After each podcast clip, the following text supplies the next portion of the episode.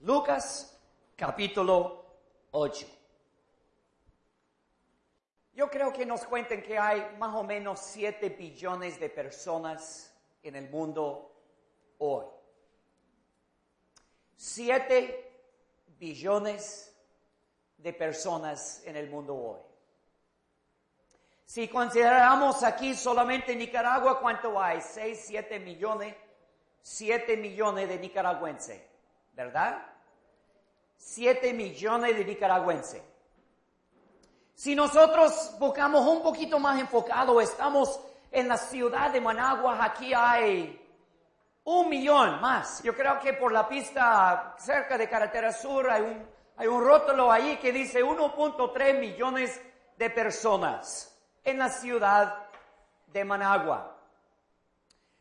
Si nosotros queremos enfocarnos un poquito más, globalmente, nacionalmente, la ciudad de Managua, pero ahora nos interesamos bastante cada alma en este lugar. Cada persona reunida en esta sala. Yo le voy a preguntar, ¿cuál es la necesidad más grande de cada ser humano? ¿Cuál es la necesidad más grande de cada ser humano? Y la segunda pregunta es, ¿qué es o cuál es lo que cada ser humano busca? ¿Cuál es la necesidad? ¿Qué es lo que todos necesitan y qué es lo que todos quieren? Ahora, la respuesta, la respuesta es Cristo. Cristo. No es la iglesia, no es. No es un mejor gobierno tampoco. La respuesta, lo que cada ser humano necesita, es Cristo. Lo que cada ser humano quiere es Cristo. Lo que pasa es que muchos no saben que en verdad quieren, quieren, en verdad necesitan y desean. Y Él es aquel que ellos anhelan. Muchos no lo, no lo han dado cuenta todavía. Aquí en Lucas capítulo 8 estaremos considerando la vida de tres diferentes personas. Tres diferentes personas. Estaremos notando número uno, un señor endemoniado. Número dos, estaremos notando la familia de un señor principal de la sinagoga, Jairo. Y número tres, estaremos notando la vida de una señora. Y yo no lo sé su nombre, porque la Biblia no nos dice. Un hombre endemoniado un hombre muy religioso, principal de la sinagoga y su familia. Y enseguida estaremos notando una señora. ¿Qué es lo que cada uno de estos tres personajes necesitaban? A Cristo.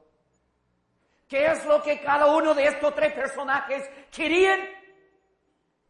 A Cristo. Y esto es algo básico en los fondo de tu corazón, en lo más adentro, en lo más profundo, hay una necesidad de cada ser humano por el Señor Jesucristo. Y si uno entendiera su necesidad de Cristo y recibiera a Cristo, ¿sabe qué? Usted se dará cuenta que todos esos años usted estaba buscando la paz, la satisfacción que solo Cristo le puede dar. Lucas capítulo 8, desde el 22 al 25. Esta es una introducción a lo que estaremos viendo. Lucas 8, 22. Aconteció un día que entró en una barca con sus discípulos y les dijo, pasemos al otro lado del lago. Y partieron para ponerlo en término nicaragüense, saliera en Granada en una panga. Y querían buscar a la isla de Ometepe, ¿verdad? Los doce discípulos más el Señor Jesús. Verso 23. Pero mientras navegaban, Él se durmió.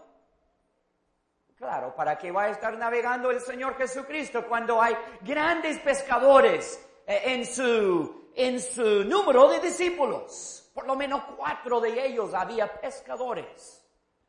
Eran expertos en el agua. Ellos sin duda navegaban y el Señor pues aprovechó de, de tener una siesta. Él se durmió. Y se desencadenó una tempestad de viento en el lago. Y se anegaban y peligraban. Ahora, si yo fuera navegando un barco, pues claro, ustedes tendrían mucha razón de tener mucho miedo, porque yo no soy pescador. Yo no me siento tan bien en una panga, para serles sincero, no me siento tan bien. Cuando estamos viajando por el río San lo primerito que hago al entrar en la panga, ¿sabe lo que es? Ahí está la salvavidas. ¿Por qué? Si hay algún choque, si hay algún problemito, allí yo voy a poner, aunque sea el único y los demás me estén riendo, no me importa. Yo tendré mi salvavidas puesta, ¿verdad? Y además, es bueno buscar la salvavidas porque se hace, se hace el, viaje más cómodo sentado encima, ¿ah? Ok. Entonces, es un peligro, verso 24. Y vinieron a él y le, le despertaran diciendo, maestro, maestro, que perecemos.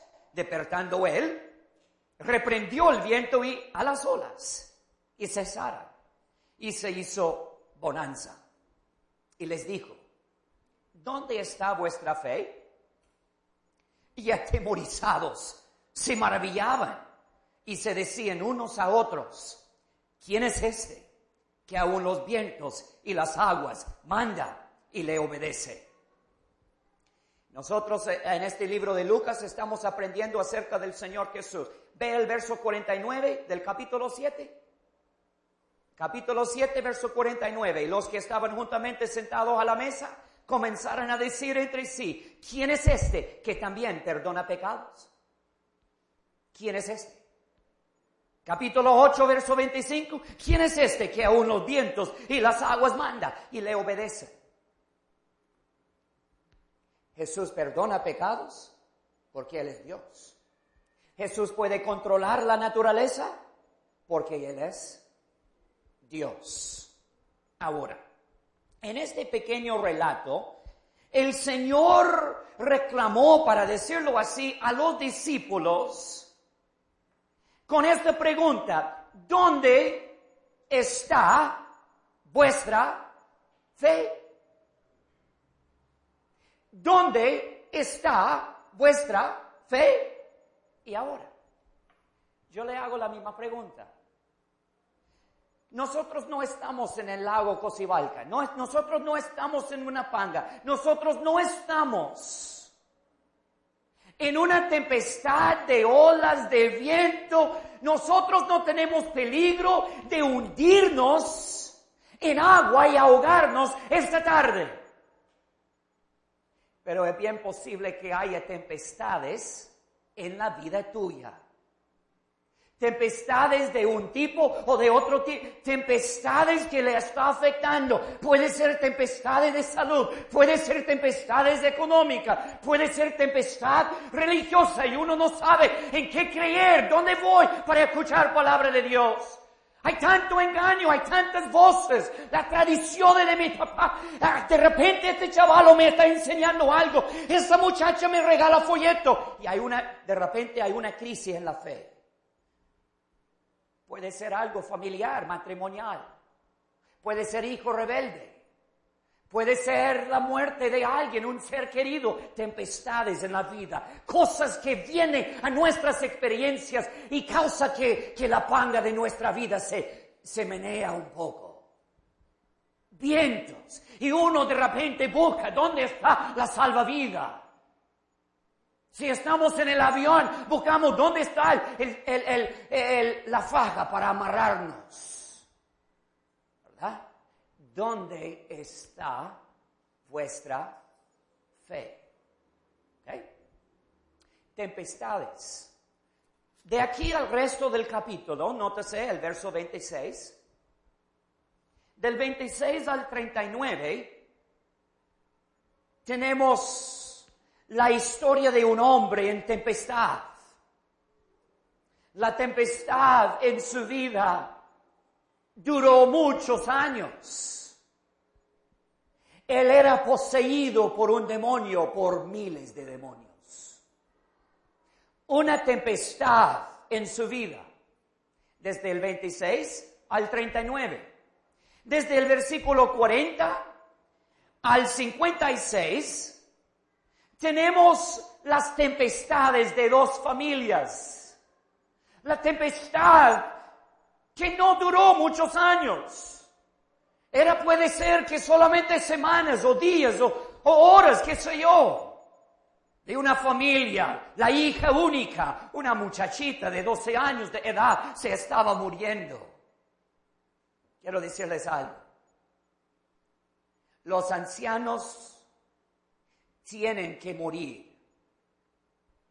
Esto sí es fijo. Los ancianos tienen que morir, pero los jóvenes a veces mueren. Los jóvenes a veces mueren. Y esta muchacha de 12 años estaba muriendo. Era una, una tempestad en la vida de este Señor. Un Señor muy, religioso, un Señor muy piadoso, un Señor muy moral, un Señor preocupando por su familia. Sin embargo, esa tempestad vino a esa familia. ¿Dónde estaba su fe? En el caso del endemoniado, ¿dónde estaba su fe?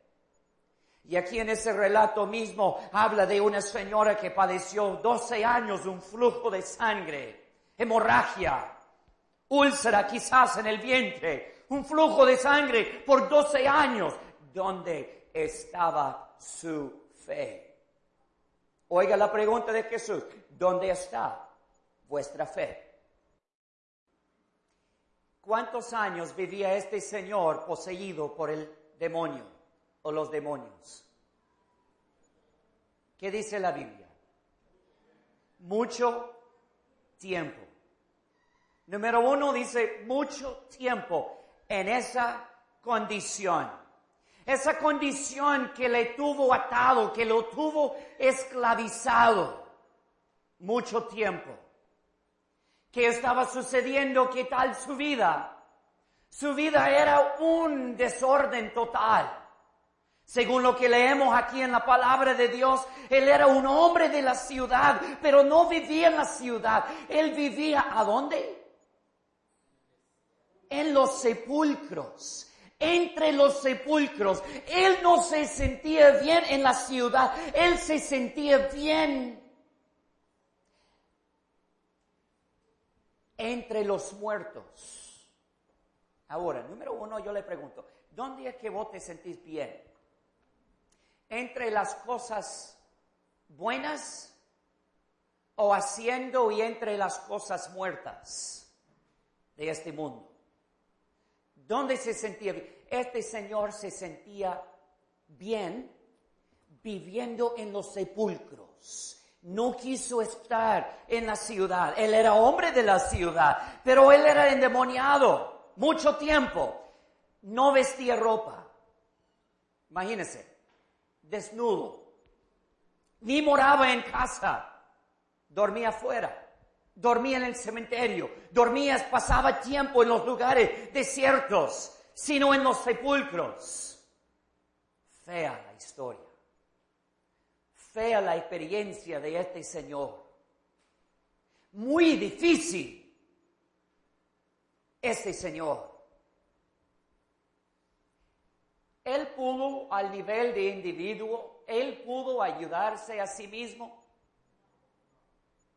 Él pudo quitar ese demonio de su vida, él pudo expulsarlo afuera y él pudo caminar su vida en forma distinta, forma recta. Él era capaz por sí mismo salvarse. No, no pudo. No pudo al nivel de individuo ayudarse. ¿Qué, ¿Qué, tenemos aquí en el relato? Los intentos de la sociedad.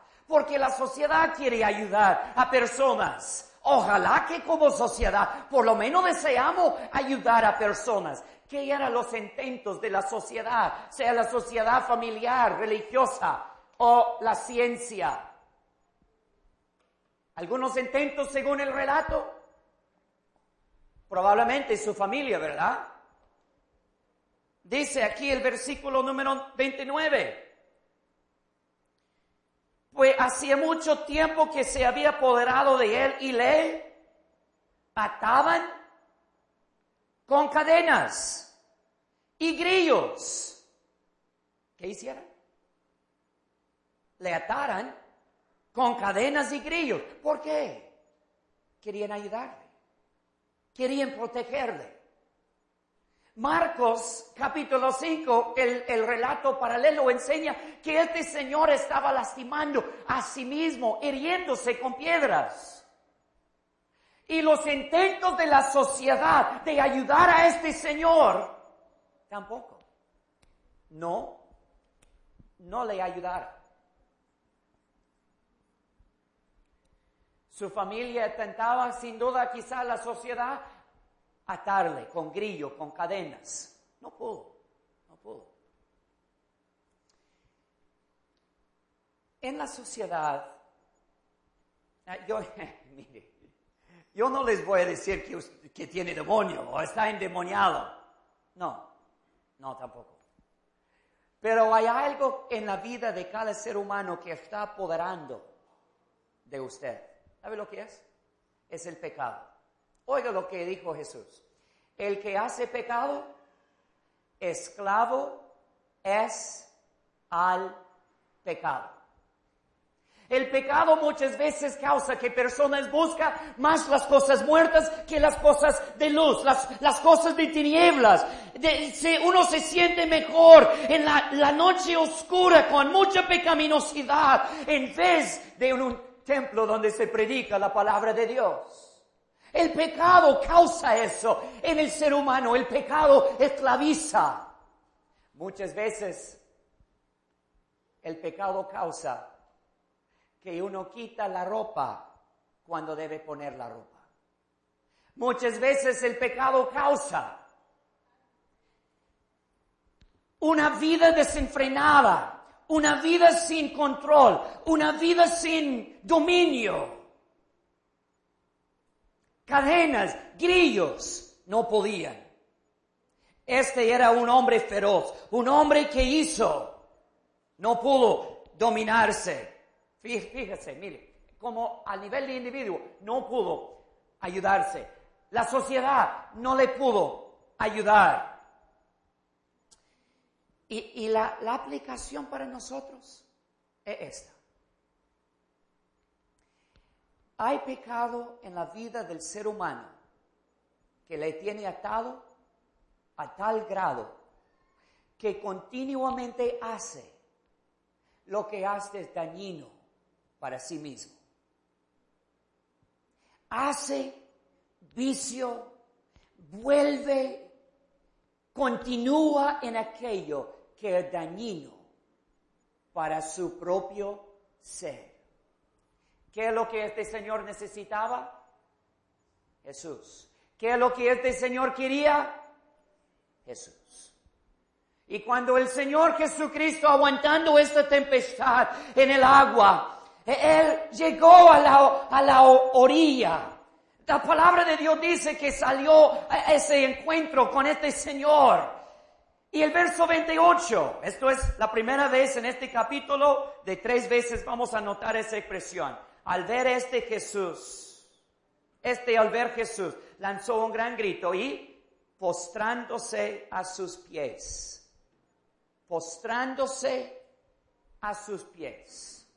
En el verso 28, en el verso 41, Y también en el verso 47, tres personajes en Lucas 8 que están postrados a los pies de Jesús. ¿Por qué es que alguien se postra a los pies de Jesús? Porque entiende, como individuo no se puede ayudar a sí mismo. La sociedad no me puede ayudar. Hay una sola persona que me puede ayudar. Es el Señor Jesucristo. Y este Señor, Él llegó a conocer el Señor Jesús, postrándose a sus pies. Verso 28. Él necesitaba una liberación. Él necesitaba que el Señor le salvara, le sanara, le, sacara esos demonios. Llegó al Señor.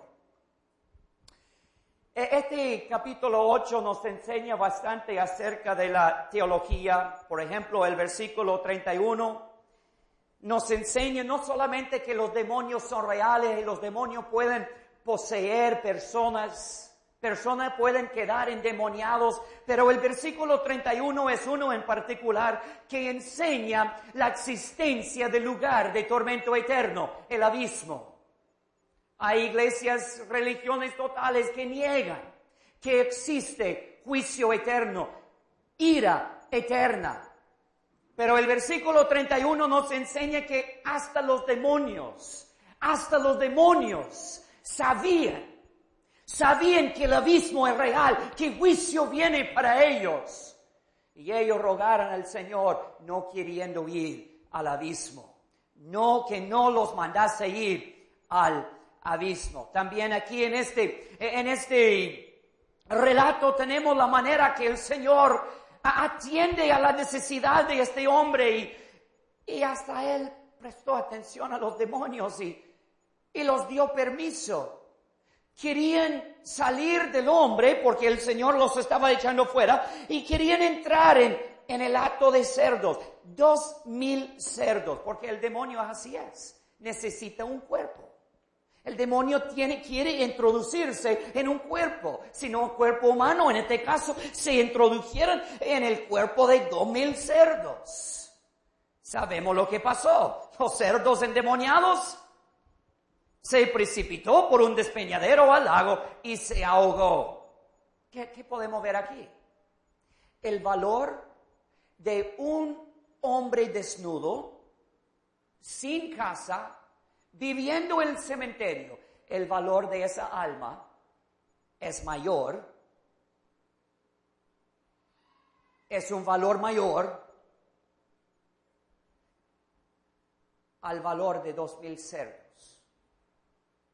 Un cerdo puede costar sus tres, cuatro mil pesos, ¿va? Cuatro mil pesos.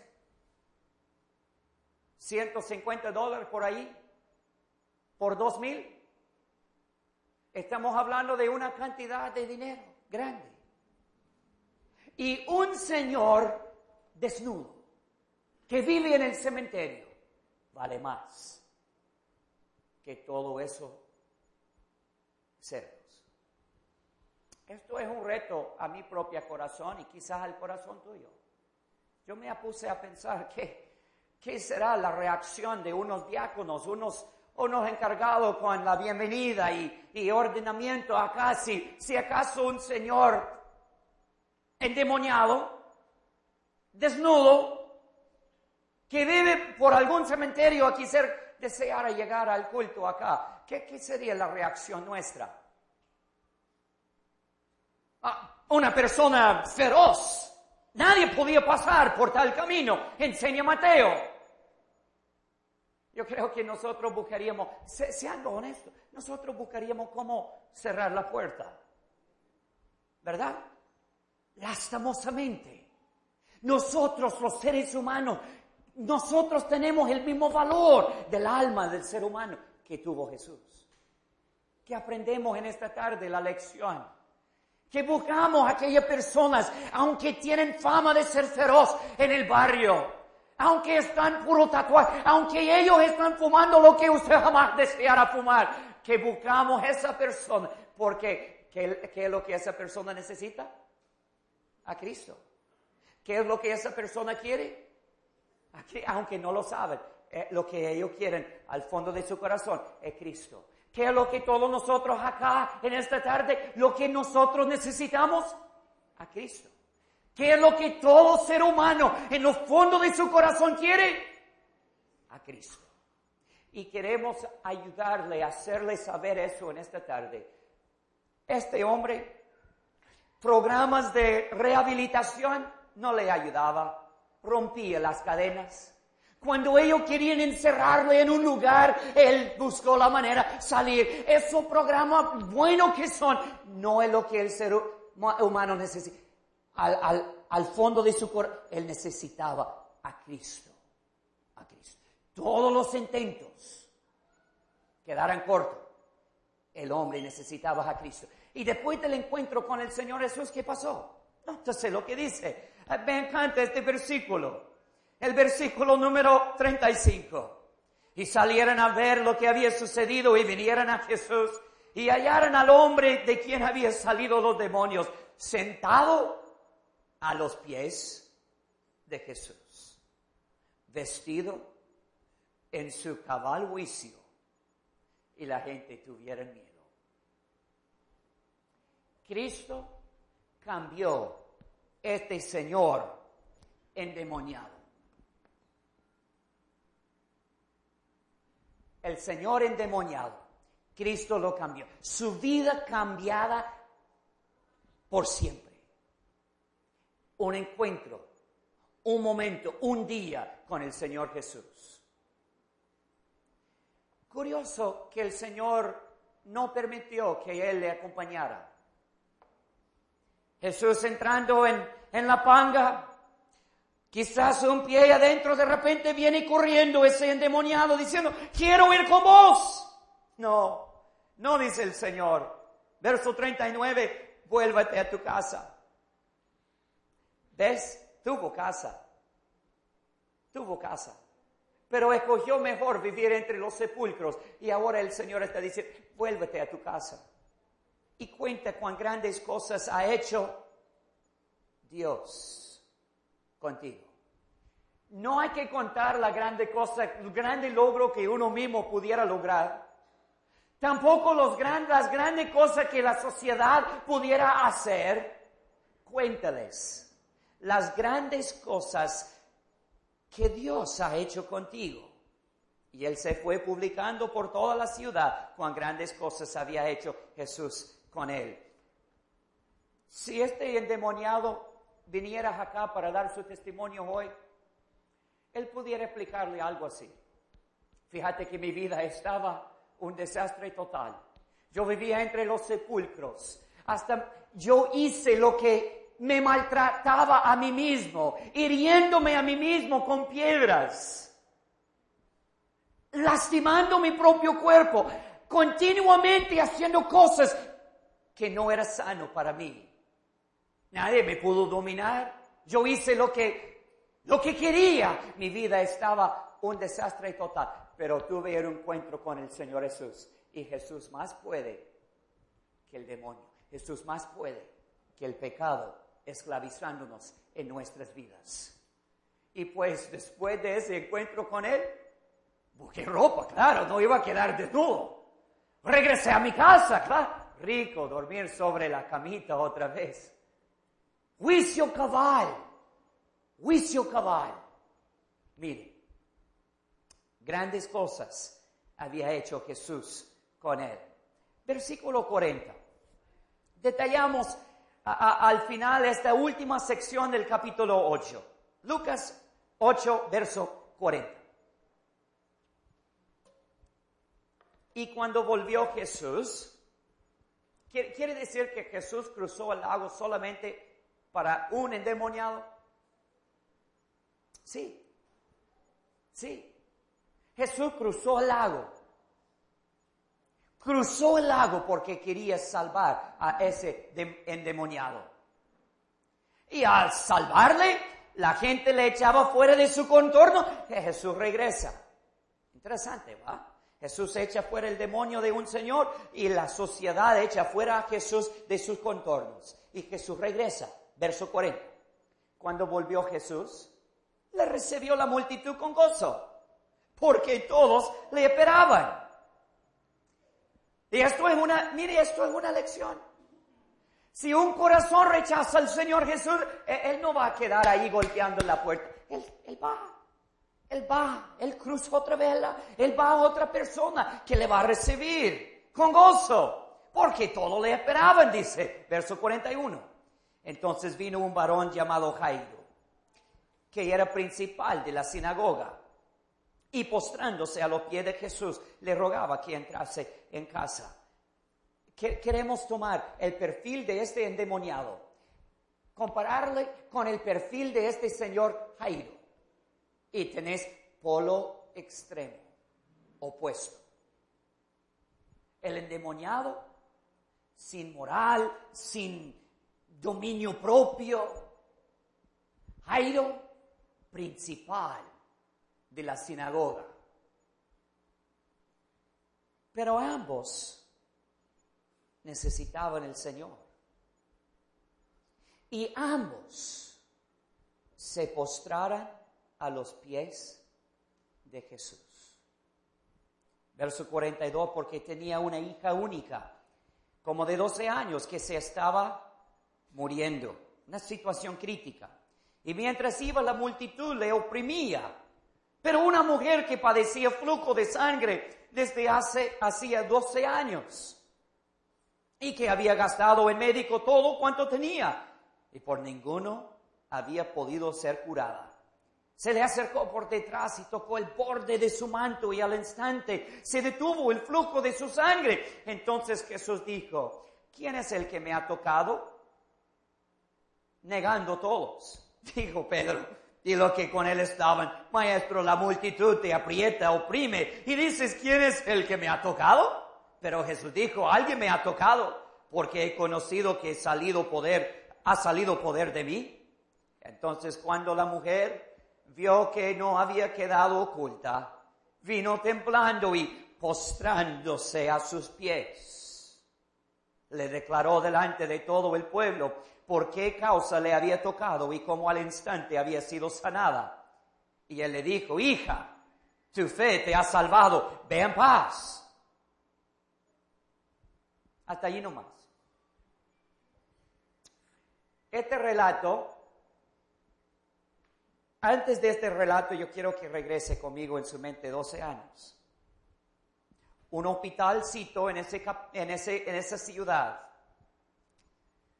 Una señora estaba entrando y dijo el médico, pues tengo, ya se me inició ese flujo de sangre y no se para, no es normal, no es como lo normal eh, en mi experiencia y continuamente estoy sangrando y, y el médico le da receta, hay que va a ir a la farmacia y comprar tales pastillas y sacar esa, ese examen por alguna parte, una, alguna parte, ¿sabe? Quizás el mismo día, ahí vino Jairo al hospital, abriendo la puerta del hospital, ayudando a su señora que estaba ya como la mía está llegando ya, Brenda, y tan emocionado porque su primer bebecito iba a nacer. Tal vez sea varón, tal vez sea niña. ¿Qué le vamos a llamar? ¿Cómo se va a ver? Y las enfermeras llevaba a las señoras adentro y, el Señor siente, Jairo, siéntense acá. ¿Vos sos el principal? Sí, yo soy. Yo soy aquel principal de la sinagoga. Sí, mucho gusto. Le esperamos en el culto el, el sábado, claro. De repente, mire, de repente sale con las noticias. Su hijita. Y el hombre hubiera mirado a esa niñita. Hija única. Hija única día de alegría. Dos familias, el mismo día.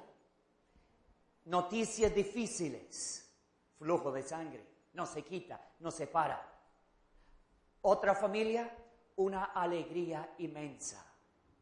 Una familia quizás diciendo, pues Dios es bueno, Dios es bueno, gracias Dios. Y la otra quizás señora está diciendo, Dios, ¿qué pasa? ¿Dónde se ha ido? ¡Son malo!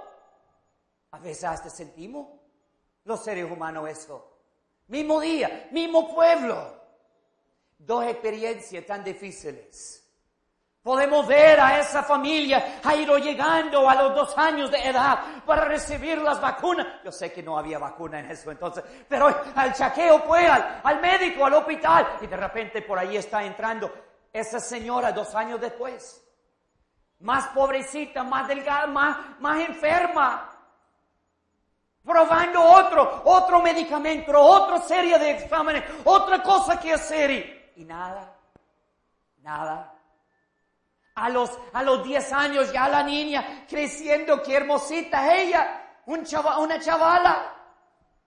Regresando por un chequeo general al médico y aquí viene esa señora. 12 años. Una familia tuvo la alegría de una hija única por 12 años y esa pobre señora por 12 años procuró sanarse buscó ayuda, ayuda de la ciencia. El Señor sin duda buscaba ayuda de, de, de, de, la parte religiosa de la sociedad, la sinagoga. Ambos casos. La señora no se sanó.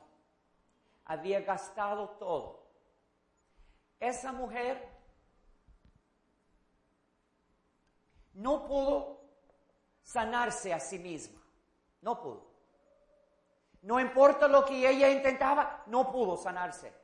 La sociedad, toda la ciencia, todos los médicos que ella visitó, no podían ayudarle. No podían ayudarle. ¿Quién es la persona que ella necesitaba? A Jesús. A Jesús. ¿Quién es lo que ella quería en el fondo de su corazón? A Jesús.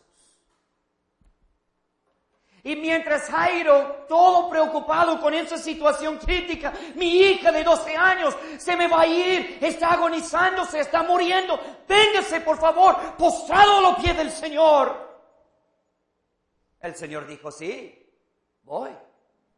Y en camino, en camino tuvo esta interrupción la multitud le oprimía. Esa señora llegó atrás y tocó solamente el borde del manto de Jesús. Ella quedó sana. Jairo quizá comiéndose las uñas, preocupada. Mi hija está en casa, grave, atormentado, y de repente Jesús se para, y cuando Jesús se para, pues la multitud también ya no sigue caminando. Y Jesús quizás se pone así, ¿quién me ha tocado? Silencio. ¿Quién me ha tocado? Silencio. De repente Pedro dice, ah, disculpe, maestro, es que mire la multitud, la calle angosta, la multitud, es que todo el mundo le está tocando. Y Jesús dijo, no, yo sé que alguien me tocó. Poder ha salido. Lo curioso de Jesús es que poder puede salir de Jesús y Él nunca, nunca hace falta poder. Él es Dios infinito en poder. Poder me ha salido. Alguien me tocó. La señora ya viendo que no se pudo ocultarse, llegó, dice la Biblia, postrado a los pies, postrándose a los pies de Jesús. Declaró todo.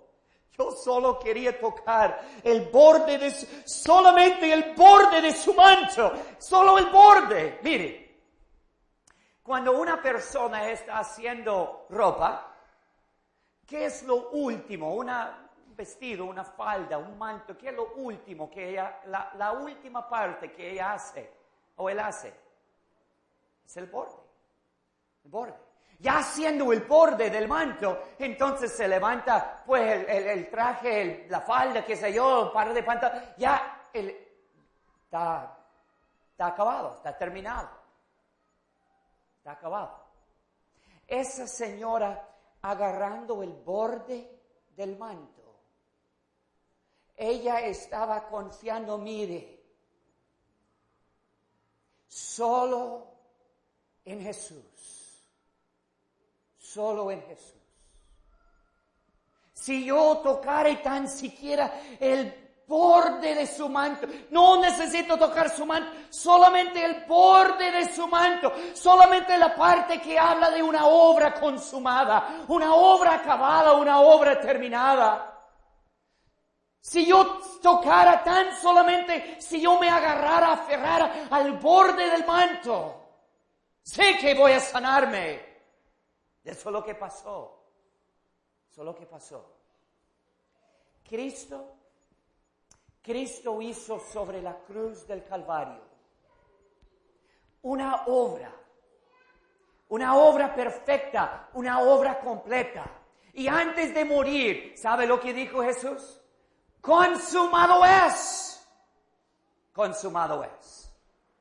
Yo les animo en esta tarde, terminando esta reunión, viendo personas postrándose a los pies del Señor Jesucristo buena ubicación. Cristo es lo que usted necesita. En lo fondo de su corazón, Cristo es lo que usted quiere tener. La satisfacción, la paz, el gozo. Yo sé que lo ha buscado en muchas diferentes personas y muchas maneras y muchas cosas. Pero Cristo, Cristo es lo que el ser humano necesita. Cristo es lo que el ser humano quiere. Y ella le tocaba solamente el borde de su manto. Y Jesús dice, mire hija, hija, oiga esas palabras, hija, tu fe te ha salvado. Tu fe te ha salvado. Termina la historia. Termina la historia. ¿Qué pasa? Con, esa demora en el camino hacia la casa de Jairo, ¿qué va a pasar? Dice aquí el versículo número 49. Hablando es aún cuando vino uno de la casa del principal de la sinagoga a decirle, tu hija ha muerto, no molestes más al maestro. Noticias difíciles, noticias duras. Oyéndolo Jesús le respondió, no temas, crees solamente, será salva. Entrando en la casa no dejar entrar a nadie consigo, sino a Pedro y Jacobo y Juan y el padre y la madre de la niña. ¿Sabe por qué lo hizo? En un momento así la familia necesita respeto. Y más aún cuando es una persona menor de edad. Lloraban todo y hacían lamentación por ella, pero él dijo, no llores no está muerta, sino que duerme. Y se burlaban de él. ¿Qué le parece? La multitud burlándose de Jesús. Dice en el verso 40 que le recibió la multitud con gozo y ahora la multitud se le está burlando, sabiendo que estaba muerta. Mas él, tomándola de la mano, clamó diciendo, muchacha, levántate. Entonces su espíritu volvió e inmediatamente se levantó y él mandó que se le diese de comer y sus padres estaban atónitos, pero Jesús les mandó a que nadie dejesen lo que había sucedido. Verso 50, Jesús respondió, no temas, cree solamente y serás salva. No temas Cree solamente y serás salvo. Jairo, Jairo, tú puedes ayudar la situación por sí mismo, Jairo. Jairo, tú puedes ayudar a su hija. No. A nivel de individuo no se pudo ayudar. Como padre de familia con una hija agonizando, hubiera hecho todo lo posible, pero no pudo incapacidad de cambiar la situación. No pudo.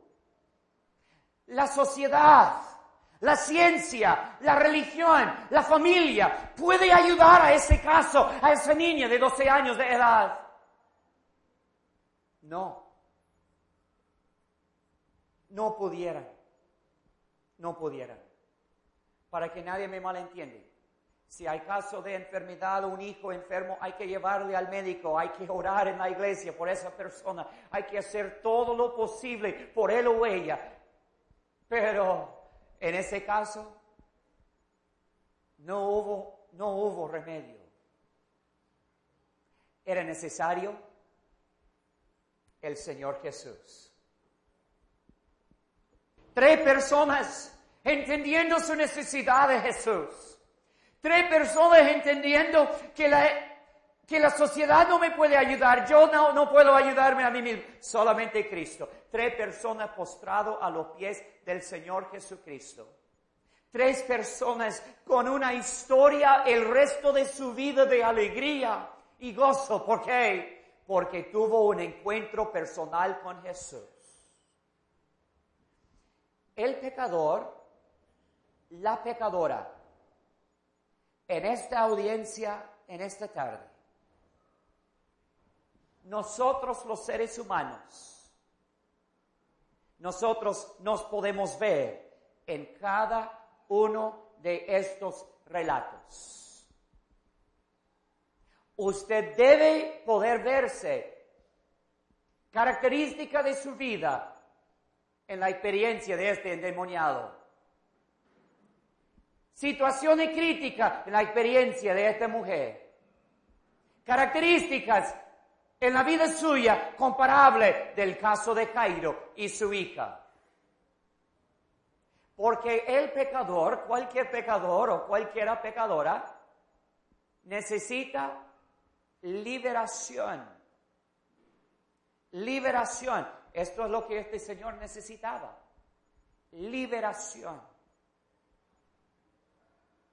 El pecador necesita resurrección, como el caso de Jairo, su hija, resucitada de entre los muertos, necesita recibir vida, necesita pasar de muerte a vida por el poder del Señor Jesús en forma espiritual, liberación espiritual, resurrección espiritual. Y cada persona, pecado, pecador, pecadora, necesita la sanación espiritual. Y en Lucas capítulo 8, una escena acá con una tempestad bien fuerte, Cristo hace la pregunta, ¿dónde está vuestra fe? Ahí en esta tarde terminamos con esta pregunta, ¿dónde está vuestra fe? Cualquiera la tempestad que sea en su vida, pero principalmente la tempestad causada por el pecado, ¿dónde está vuestra fe? Si usted se confía en sí mismo, va mal. Si usted se confía buscando religión, iglesia, pastor, reverendo, también va mal. Hay una sola persona. Hay una sola persona que usted necesita. Jesús. Necesita a Jesús. Dice Marcos, eso, eso no debe decir eso. No lo debe decir porque vos quiere construir una iglesia y quiere que personas vengan y, pues mire, mire, yo le voy a ser muy sincero no tanto necesita a Marcos o a nosotros, usted necesita a Jesús. No es una nueva religión que usted necesita, no es otra iglesia que usted necesita, no es más regla, otras normas que usted necesita. Lo que usted necesita es Jesús. Han escuchado el mensaje de predicación del hermano Marbacher en la sala cristiana de Managua. Esperamos que este mensaje haya sido de edificación, pero también que les haya animado a seguir estudiando la palabra de Dios y ponerla en práctica en su diario vivir. Si no conoces al Señor Jesús y quieres aprender quién es Él y lo que hizo en la cruz por el perdón de los pecados, estás cordialmente invitado a que vengas a la sala cristiana de Managua para aprender del Evangelio del Señor Jesucristo cada domingo a las 4 de la tarde. Estamos ubicados de los semáforos de Enel Central 400 metros al lago, en Plaza Bolívar, Managua.